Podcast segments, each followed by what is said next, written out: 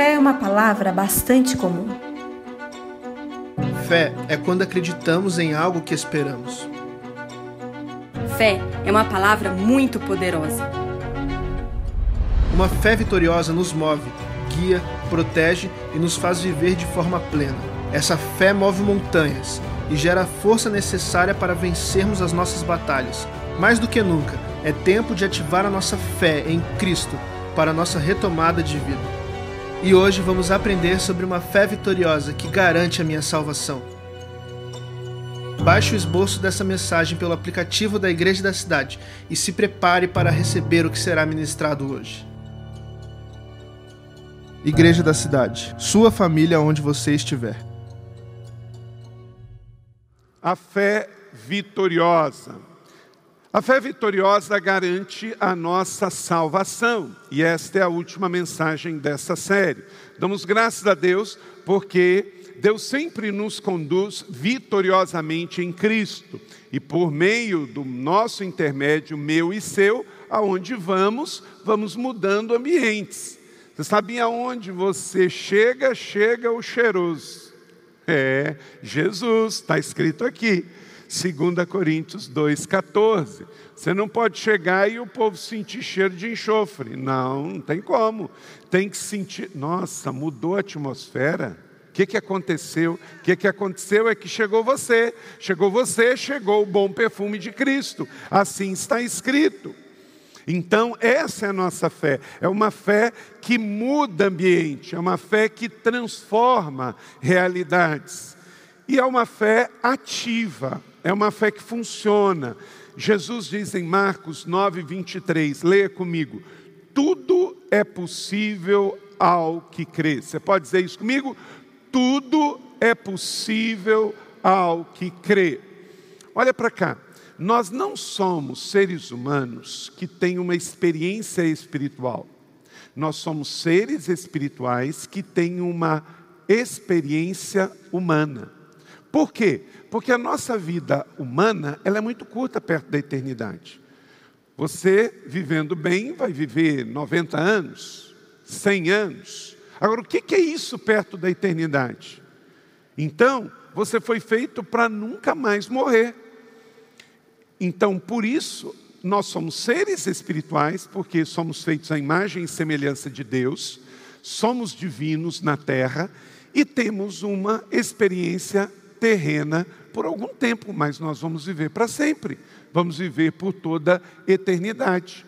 Uma vez eu ouvi uma definição de eternidade. Eu já falei isso aqui, mas talvez você não ouviu.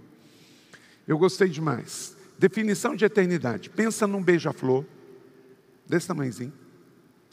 Ele vem a cada mil anos e tira um pedacinho de uma pedra de mil quilos. Quando esta pedra começar a ficar pequena, a eternidade está no primeiro segundo da sua existência. Quer dizer, não dá para você definir eternidade. Por quê? Nós temos uma vida baseada no cronos, no cronômetro, de 24 horas. E nós temos um Deus que ele não tem definição de tempo. Ele é além do tempo, ele é o Aions, ele é o tempo dele. E no tempo dele viveremos eternamente com ele. Então não troque esta vida eterna por coisas erradas desse mundo. A nossa vida na terra é uma vida breve, curta, temporária e passageira. E vivemos aqui com um propósito. Se você é homem, se você é mulher, se você é solteiro, se você é casado, se você tem muito dinheiro, se você não tem, se você formou, você não formou. A questão é entender que você tem um propósito da sua vida aqui na terra.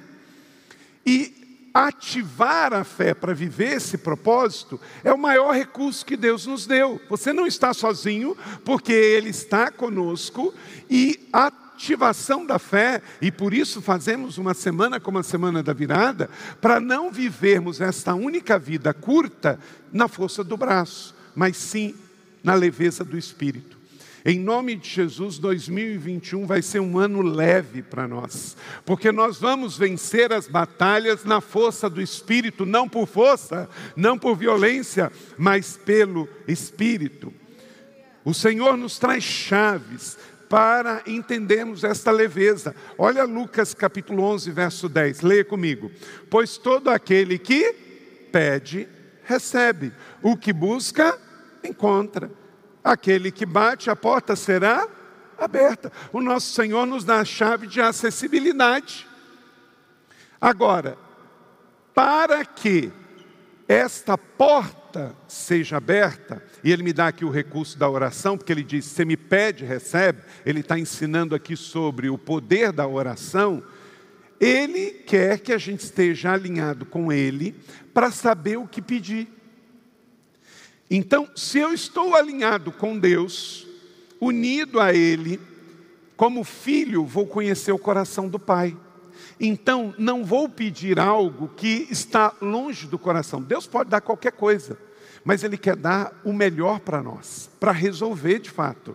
Então, eu me alinho a Ele, me uno a Ele, aí o coração do filho sabe o que o coração do pai quer dar, aí esse texto tem 100% de efetividade. Porque você pode dizer assim: ah, eu li esse texto, pedi a Deus um emprego de um jeito e ele me deu de outro. O texto está errado. Aí eu pedi a Deus para ser famoso e não consegui. Aí eu pedi a Deus para ganhar muito dinheiro e eu não ganhei. Mas o problema não está no verso. O problema está em quem está pedindo errado. Quem aqui é pai? Muita gente. De todos que levantaram as mãos, deixa eu perguntar, pai e mãe, quem aqui já deu tudo o que o seu filho pediu? Não tem uma mão levantada. Ora, se Deus é pai, ele fez exatamente como você.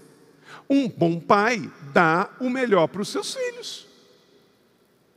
Agora, todo filho alinhado à vontade do pai, sabe o que pedir para o seu pai.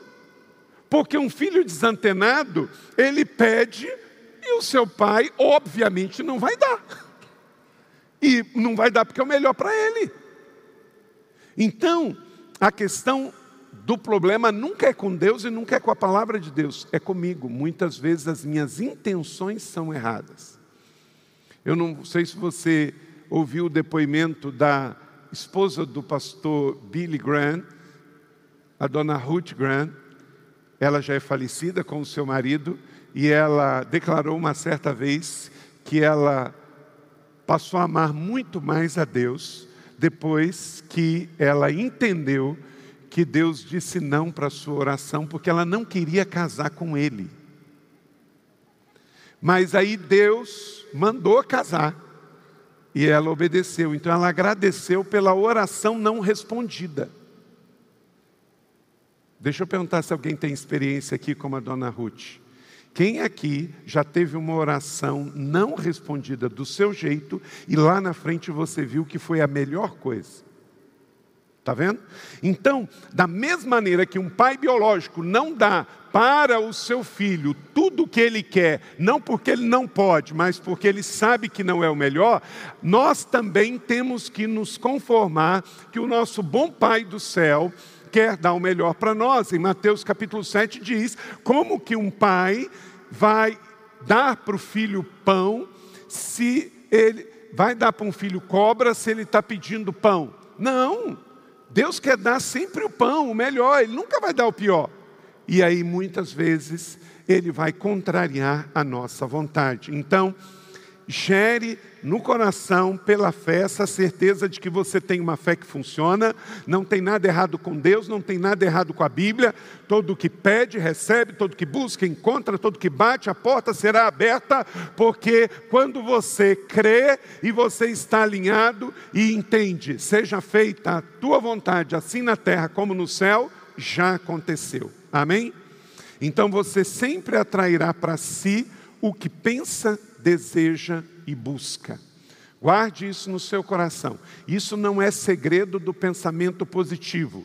Não é Norman Vincent Peale, não estou dizendo que ele está errado, um escritor e filósofo é, americano, mas o crente, ele tem que pensar com a cabeça de Deus, ele tem que sentir com o coração de Deus, ele tem que buscar com o agir de Deus. Então, pense, decida e busque o que Deus quer para a sua vida e vai acontecer. Você atrairá para si o que Deus quer que você tenha. Então, sonhe os sonhos de Deus, seja positivo, propositivo, e é isso que você vai receber. Tire orgulho do seu coração, mágoa do seu coração, ressentimento. Toda vez que você gasta energia com um passado mal resolvido na sua vida, você está tirando energia da construção do seu futuro. Então, deixe o seu passado para trás. Pessoas que te feriram, que te magoaram, que te roubaram, que te lesaram. Deixe o passado para trás. A melhor ferramenta para isso chama-se pá. Pá. É, você pega uma pá, abre um buraco, enfia tudo isso lá dentro, toda a injustiça, todas as faltas, todas as lesões, e depois você, com a mesma pá, fecha o buraco, vai ficar inclusive mais alto um pouquinho, pisa ali em cima e você vai poder mirar um futuro melhor. Creia nisso. Essa é a nossa fé. Leia comigo Mateus 9, 29. Assim diz o Senhor: que lhe seja feito segundo a fé que vocês tenham. Gente, isso aqui é uma chave muito importante. Olha só, seja feita segundo a fé que vocês têm. Então quer dizer, se eu penso, busco e desejo, é isso que eu vou receber, bem ou mal, é isso que eu vou receber. Você vê que gente negativa pensa negativo e atrai coisa negativa para a sua vida. Mas aquele que é positivo, propositivo, que pensa no melhor, que deixa as coisas ruins para trás, como Hebreus diz, deixe o que te atrapalha. Não é só pecado que te atrapalha. Tem coisas, atrapalhos na sua vida que tem que ficar para trás. Então, sua fé determinará suas prioridades de pensamentos e ações. Em Cristo você recebeu esta fé poderosa e funcional. Todas as mensagens dessa série estão disponíveis para você no nosso canal. Vamos então hoje ver a fé vitoriosa que garante nossa salvação. Cinco princípios aqui, cinco características em João capítulo 1. Deixa a sua Bíblia aberta em João capítulo 1, no Evangelho de Jesus, seja impressa ou é, eletrônica. Quero destacar João 1, 3 a 5, todos juntos. Todas as coisas foram feitas por intermédio dele, sem ele, nada do que existe teria sido feito. Nele estava a vida, que era a luz dos homens, a luz brilha nas trevas e as trevas não derrotam. Amém? Então, trevas não vão prevalecer na minha vida e na sua vida, porque, como diz o anjo para Maria, nada é impossível para Deus. Lucas 1, 37. O motivo essencial do Natal de Jesus foi trazer esperança o nascimento de Jesus foi trazer esperança ao mundo. E, portanto, sem Natal não existe salvação. Então, a nossa fé, que crê no Deus que envia o seu Filho unigênito ao mundo, vem para justamente nos trazer aquilo que não poderíamos ter por nós mesmos. Toda religião, toda religião, ela coloca que o homem pode salvar-se por si mesmo. Tem religião que coloca boas obras, tem religião que coloca a questão da meditação, tem religião que coloca nos dogmas, tem religião que coloca na força do pensamento. Então, as religiões acreditam em salvação. O problema é que elas atribuem ao homem o meio para ele ser salvo. E na fé cristã, ela entrega todo esse crédito a Jesus. Porque a fé vitoriosa não vem pelos nossos méritos, mas sim por Jesus. Isso se chama graça, favor imerecido de Deus. Então, se eu puder meditar e ser salvo, então sou eu. Se eu puder fazer boas obras e ser salvo, então sou eu. Se eu puder guardar alguma lei, algum dogma, então isso tem a ver comigo. Então eu estou invalidando o sacrifício de Cristo na cruz. Ele fez tudo porque eu não poderia fazer nada com relação à minha salvação. Então eu confio, descanso e creio. Por isso, na fé vitoriosa em Cristo, todo mérito da cruz é de Jesus. Todo mérito da salvação é de Jesus. A coisa mais maravilhosa do Natal é não celebrarmos a data em si, mas é celebrarmos o fato. Deus veio ao nosso mundo e fez-se homem como nós, tomou o lugar de nós, pecadores. Então, sem Natal não existe salvação, e por isso celebramos o Natal, que foi uma palavra profética de redenção. O cântico de Zacarias falou sobre isso. Em Lucas 1, 76, 79, e você, menino, será chamado profeta do Altíssimo, para brilhar sobre aqueles que estão vivendo nas trevas e na sombra da morte e guiar nossos pés no caminho da paz. Então nós vamos vivendo sobre esta promessa. O povo que vivia em trevas viu uma grande luz, sobre os que viviam na terra da sombra da morte, raiou uma luz. Esta luz é Jesus e veio trazer esperança ao mundo e desfazer as obras de Satanás. Eu não sei se você viu, e você precisa discernir isso espiritualmente. Esse tempo de Covid-19 que mudou o mundo e colocou muitas coisas de perna para o ar, ele manifesta-se no mundo físico, mas não é só físico. Você percebeu que as duas maiores datas da fé cristã foram altamente atacadas? A Páscoa e o Natal. A Páscoa na primeira onda e agora na segunda onda. O secretário executivo da Organização Mundial de Saúde, que é um ateu lá da Somália, o Petros, ele disse vamos cancelar o Natal. É claro que ele estava falando das festividades, mas você pensa bem, uma autoridade mundial poder dizer isso. Isso se discerne espiritualmente. Nunca você poderia dizer isso fora de uma situação de pandemia. Então ele pode usar toda a influência da ONU e com todas as câmeras dizer: vamos cancelar o Natal. Querido, você não pode aceitar isso passivamente. Eu não estou falando de aglomeração de pessoas. Eu estou falando que mais do que nunca, esse é o Natal que temos que celebrar. Temos que celebrar declarando Jesus a nossa vida. Você não pode receber uma palavra negativa que ataca a sua fé e você ficar passivo com isso.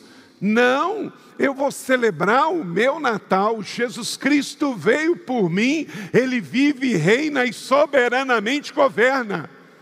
Ele está acima de pandemia, porque ele disse, foi ele que disse que as pandemias viriam. Está aqui no livro dele, está aqui no livro dele. Querido, tudo que acontece no mundo está escrito na Bíblia. Você já parou para pensar? Tudo que acontece nesse tempo pós-moderno de inversão de valores, inversão de sexualidade, degradação moral, violências, vícios, pestes, ganâncias, corrupção, está tudo aqui, nada pega a gente de surpresa. Então, como que revidamos isso? Tendo uma fé vitoriosa. Temos uma fé que não se deixa intimidar. Vamos orar como nunca, vamos jejuar como nunca, vamos ler a Bíblia, vamos ensinar os nossos filhos, vamos abrir colégio, vamos abrir faculdade, vamos continuar fazendo a diferença, influenciando a sociedade, porque somos sal da terra e luz do mundo, e através da minha vida e da sua vida, nós estabelecemos o reino inabalável do nosso Senhor Jesus Cristo.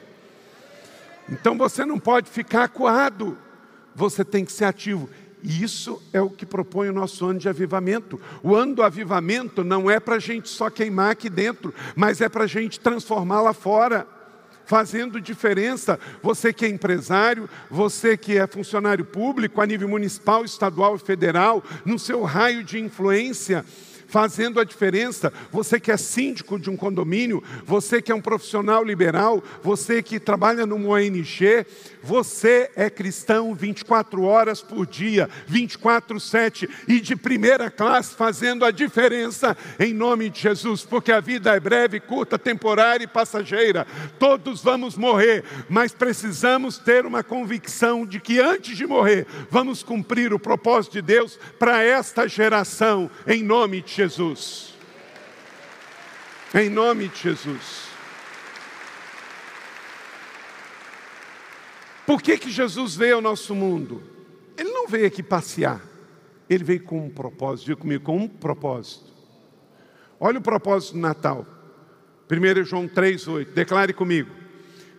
Para isso o Filho de Deus se manifestou, para destruir as obras do diabo. Aleluia! É isso aqui. Não é para a gente adorar o 25 de dezembro, não é para a gente adorar o menino simplesmente da manjedoura, mas para adorar o Cristo ressurreto, Senhor, que veio e na cruz com seu sangue vicário destruiu as obras de Satanás. Pensa bem, gente. Pensa bem, o diabo que não envelhece, há 21 séculos atrás, ele estava aplaudindo Jesus morrendo na cruz. Só que ali estava começando, olha, 21 séculos depois nós estamos aqui. A realização do porquê Jesus veio ao nosso mundo, porque foi Natal, porque ele veio destruir os planos de Satanás. Por isso eu e você somos igreja. 21 séculos depois, se a gente olhar para trás, ninguém mudou mais a vida das pessoas do que a igreja do nosso Senhor Jesus Cristo. Com todos os seus defeitos, com todas as suas dificuldades, mas a igreja é a esperança do mundo. Então, a fé vitoriosa garante a salvação, por quê? Anote aí cinco princípios. Porque Jesus é o Filho de Deus verso 1 e 2: No princípio era aquele que é a palavra, ela estava com Deus e era Deus, porque Deus estava com Deus desde o princípio. O Verbo, Jesus, estava com Deus, o Verbo era Deus. Ele é Deus. Eu não sei como se saem os que dizem que Jesus foi um grande homem, um grande profeta, um grande mártir da paz, quando leem um texto como esse. Jesus é muito mais do que isso. Ele é Deus o Deus em forma de filho. Jesus é Deus totalmente divino, sem erro, sem mancha, sem pecado. O Jesus Cristo se fez Jesus de Nazaré, o Galileu, por mim e por você, mas ele é o Filho de Deus. E por isso vamos sempre meditar nas palavras do Deus Filho também, com o propósito do meu Salvador e o meu Senhor. A fé vitoriosa garante a salvação porque Jesus tem todo o poder. Não é que Jesus tem poder, o diabo tem poder, Jesus tem todo o poder. Então, quando você orar, lembre-se disso: Senhor Jesus, que tem todo o poder. Quando você estiver com medo, ore: Jesus, tu tens poder, há poder no nome de Jesus. Declare isso. Verso de número 3. Olha que coisa maravilhosa. Isso aqui é uma declaração da nossa fé, igreja. Vamos ler isso juntos? Todas as coisas foram feitas por intermédio dele, sem ele nada do que existe teria sido feito. Olha aí uma declaração, esse texto fala sobre a Trindade. Não é? Não fala sobre a Trindade? Porque tudo foi feito por meio de Jesus. Tudo foi feito por meio de Jesus. Porque Jesus não passou a existir na manjedoura. Jesus já existia antes do começo de todas as coisas. Então ele é Deus. Os judeus acreditam que Jesus existiu. Os muçulmanos acreditam que ele foi um profeta. Mas nós cristãos declaramos que Jesus é Deus porque a Bíblia assim testifica: Verbo encarnado, Filho do Deus vivo. E tudo que vive na terra foi feito por ele. Veja esta declaração teológica de Paulo acerca de Jesus, o Filho. Colossenses 1, 16, 17. Porque nele foram criadas todas as coisas nos céus e na terra, visíveis e invisíveis, tronos, dominações, principados, potestades, tudo foi criado por Ele e para Ele. Ele é antes de todas as coisas e nele subsistem todas as coisas. Então, todos os principados do mundo, Jesus governa sobre todos. E lembre-se o contexto que foi escrito isso. O povo estava ali sob a dominação do Império Romano. Então Paulo escreve: olha, muito mais acima do que a dominação de principados dentro do Império Romano e de todo o Império Romano, reina o Senhor. Por isso que cantamos reina o Senhor, por isso declaramos reina o Senhor. Porque de fato Jesus é o filho de Deus, ele tem todo o poder. Terceiro, Jesus é a luz dos homens. E ele não negocia com as trevas. Nele estava a vida, e esta era a luz dos homens. Tanta morte no Império Romano, mas havia uma esperança, nele estava a vida. Tanta morte nos dias de hoje, com a pandemia ou sem a pandemia, nós não precisamos da pandemia para morrer. Todos os dias, 55, todos os anos, 55 mil pessoas morrem no Brasil de acidente de carro. Acidente de carro.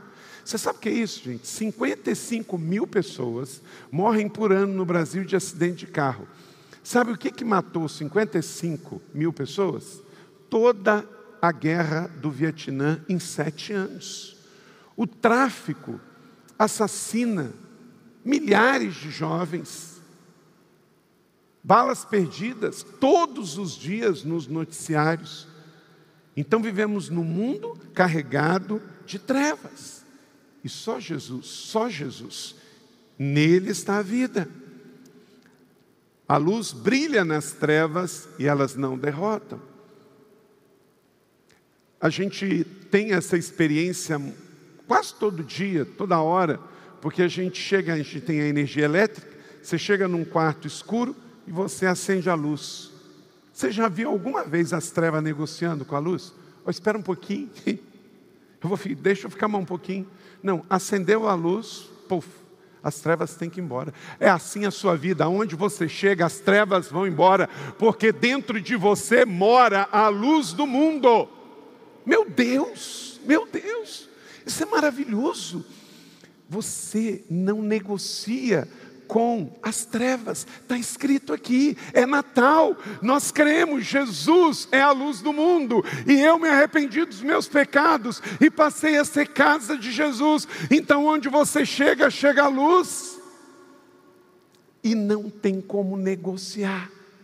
Tem que sair, tem que sair. Deixa eu dizer uma coisa: o diabo não gosta de você. O diabo não gosta de você. E eu espero que você não goste dele também. Não é? Por quê? Porque você é a luz do mundo. Ele gosta de trevas e você chega, chega à luz. Quem é que gosta de cultivar coisas assim no jardim? É muito bom, faz, faz uma experiência aí. É muito bom. Quando você vai no jardim, tem lá, né, por causa da fotossíntese, o verde, o colorido, por causa do sol.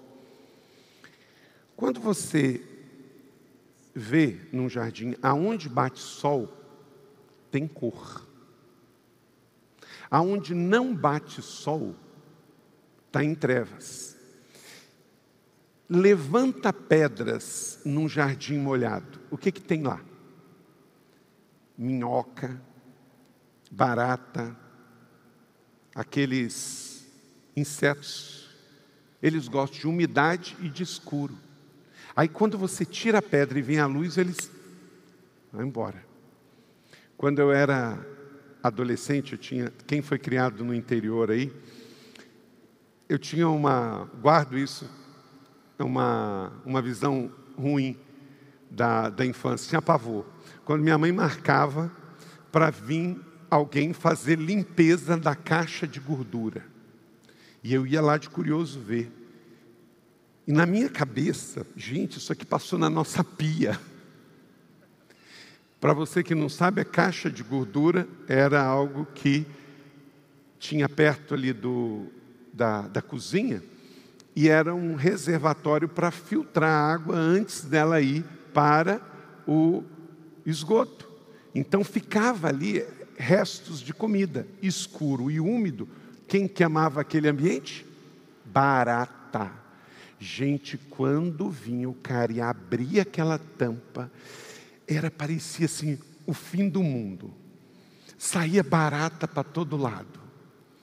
Eu não tenho medo de barata, mas pensa num negócio nojento. Eu acho que no céu não vai ter, não. Deus teve feito para esse propósito aqui na terra. E as irmãs concordam? Né? Eu acho que tem um propósito só aqui, porque o mundo é muito sujo, então as baratas comem o resto das sujeiras, né, Pastor Marcos Madalena? No céu, o céu é limpo, não tem barata, né? E quando elas são grandonas, Márcia, elas voam em cima das pessoas, né? né? Você já viu, Jaqueline, aquelas baratas cascudas desse tamanho? Voa, né? Pensa bem, está lá no jardim, o jardim está bonito, tem amarelo, tem rosa, tem azul, mas por quê? Tem sol. Tira o sol, vai virar tudo lugar de minhoca e de barata. Então, querida, assim é a minha vida, assim é a sua vida. Se ficar coisa escondida e oculta, vai juntar barata, vai juntar sujeira. Vem para a luz, que vai haver beleza, cor. E se está com Jesus, está na cruz. E se está na cruz, está na luz. Deixe Jesus entrar.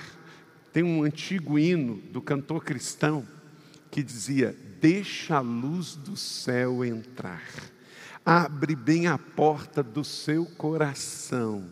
Deixa a luz do céu entrar. O que, que é isso? Deixa Jesus entrar dentro da sua vida. E quando ele entra, o sol da justiça entra, e tudo que é das trevas vai embora. Tudo que é para tirar a beleza da sua vida Onde Jesus entra, tem limpeza, tem reforma, tem abundância, tem cheiro bom, o bom perfume de Cristo. Aleluia. Jesus é a luz dos homens. Quarto, Jesus é a direção para a humanidade. Verso 9: Estava chegando ao mundo a verdadeira luz que ilumina todos os homens. Sem Jesus não há saída, não há solução. Jesus veio num tempo tão difícil da humanidade, ainda sob a cultura helênica, o mundo tinha fronteiras abertas no norte da África, Ásia, Europa, mas era um tempo muito opressivo, muito difícil. Então, quando Jesus entrava na vida das pessoas, ele mudava a direção. É que é, fica um pouco longe para nós, gente. Hoje, grupos é, políticos, eles se acham assim, os donos de algumas agendas que são bíblicas. Quem foi o primeiro a falar no direito da mulher? Jesus. Quem foi o primeiro a falar do direito das crianças? Jesus. Quem livrou pecadores de serem apedrejados, Jesus. Quem tratou com dignidade, quem disse, dai a César o que é de César, a Deus o que é de Deus, quer dizer, aquilo que é o Estado de Direito, Jesus. Gente, o mundo sem Jesus vira um inferno. É lei do mais forte, é domínio pela espada. Jesus colocou tudo no lugar, criança, homem, mulher, estrangeiro, dignidade, humanidade, porque onde chegou Jesus ilumina tudo. Então, não deixe que alguns movimentos que não creiam na Bíblia, não gostam de Jesus, tomem a pauta de Jesus. Isso é pauta de Jesus. Olha para cá, o termo justiça, meu irmão, é um termo bíblico. O pessoal fica falando aí em direito romano. O direito romano era um direito de opressão pela lei do mais forte, manutenção de escravos, domínio pela força da espada. Jesus diz: perdoai 70 vezes 7. Esse sim é o nosso padrão de direitos humanos. Amém ou não amém? Porque onde chegou Jesus, a humanidade ficou iluminada. Por que que na história que você estudou lá no ensino médio e na faculdade, divide o tempo em era das trevas para iluminismo? O iluminismo, gente, vem com a reforma protestante vem com a abertura das universidades. Todas as grandes universidades na Europa e nos Estados Unidos começaram com curso de teologia. Harvard começou com um curso de teologia. Jonathan Edwards. Então, peraí, a fé cristã não é obscura, a fé cristã não é para emburrecer as pessoas. Jesus liberta e empodera as pessoas. Se religião oprime, Jesus liberta. Fé combina com inteligência, fé combina com beleza, fé combina com criatividade, fé combina com liberdade, fé combina com amor. Amém ou não amém? Esse é o nosso Natal, não é sobre religião, é sobre uma pessoa, Jesus, que veio ao nosso mundo desfazer as obras do diabo. Se você é livre para ir e vir, você deve isso a Jesus. Porque antes de Jesus era um mundo bárbaro, só podia quem tinha o poder da espada. Jesus, por isso, Atos capítulo 4, verso 12. E nesse Natal, mais do que nunca, você não pode esquecer disso. Todos juntos. Em nenhum outro há salvação, porque debaixo do céu nenhum outro nome há dado entre os homens que devamos ser salvos. Aleluia. Pega esse texto, bota na sua rede social. Faça da sua rede social o seu púlpito. É Natal. Não há salvação sem o Salvador. Em nenhum outro nome há. Não é o nome do Carlito, não é o nome do pastor, não é o nome do padre, não é o nome do bispo, não é o nome do clero. É o nome que é sobre todo nome, Jesus Cristo de Nazaré. Quinto e último, a fé vitoriosa garante a salvação, porque Jesus trouxe a salvação para todos. Os judeus queriam uma salvação exclusiva para eles, só judeu. Mas Jesus não. Veio para o que era seu, mas os seus não receberam. A igreja é o plano B de Deus. Você já parou para pensar nisso? Não era para ter igreja. É para tudo ter sinagoga, sinagoga que tinha o convite para todo mundo. A igreja veio porque os que eram dele, os judeus, não receberam. E aí a salvação não ficou restrita para quem não, que, não queria. Então, por isso, a salvação foi levada para todos. A igreja é o novo Israel, porque o Israel original não recebeu o Messias, o Filho de Deus. Veio para o que era seu, os seus não receberam. Então que você o receba hoje. O mundo não conheceu porque não recebeu. Qual é a sua decisão? Creia que Jesus é boas novas para esse Natal. O plano da salvação é para todos. Verso 12: Contudo, leia comigo: aos que receberam, aos que creram em seu nome, deu-lhes o direito de se tornarem filhos de Deus. Quem já ouviu a expressão? Todo mundo é filho de Deus. Levanta a mão. O tempo todo. Mas quem disse isso é o mundo, são as religiões. O Evangelho de Cristo, aqui em João 1,12, é só para quem recebeu. Então, religião não salva. Teologia inclusiva, que no final todo mundo é salvo, é conversa fiada. O Evangelho de Jesus em João 1,12 é para todo aquele que recebeu. Ele deu o poder de se tornar filho. Você só pode ser da família de Jesus se você decide crer, decide se arrepender e decide que você faz parte da família. Você não nasce salvo. E religião nenhuma pode salvar. Só Jesus Cristo salva. Porque a todos quanto arrependeram e creram no seu nome. Aí ele passou de criatura e recebeu a filiação de ser feito filho de Deus. Aí sim, você pode ser filho. Verso 14 fala isso ainda mais. Aquele que a palavra tornou-se carne e viveu entre nós, vimos sua glória, a glória do unigênito do Pai, cheio de graça e de verdade. Quem vê o filho, vê o Pai. Quem recebe o filho, recebe o Pai. E quem rejeita o filho, rejeita o Pai. Então, seja bem-vindo, Jesus.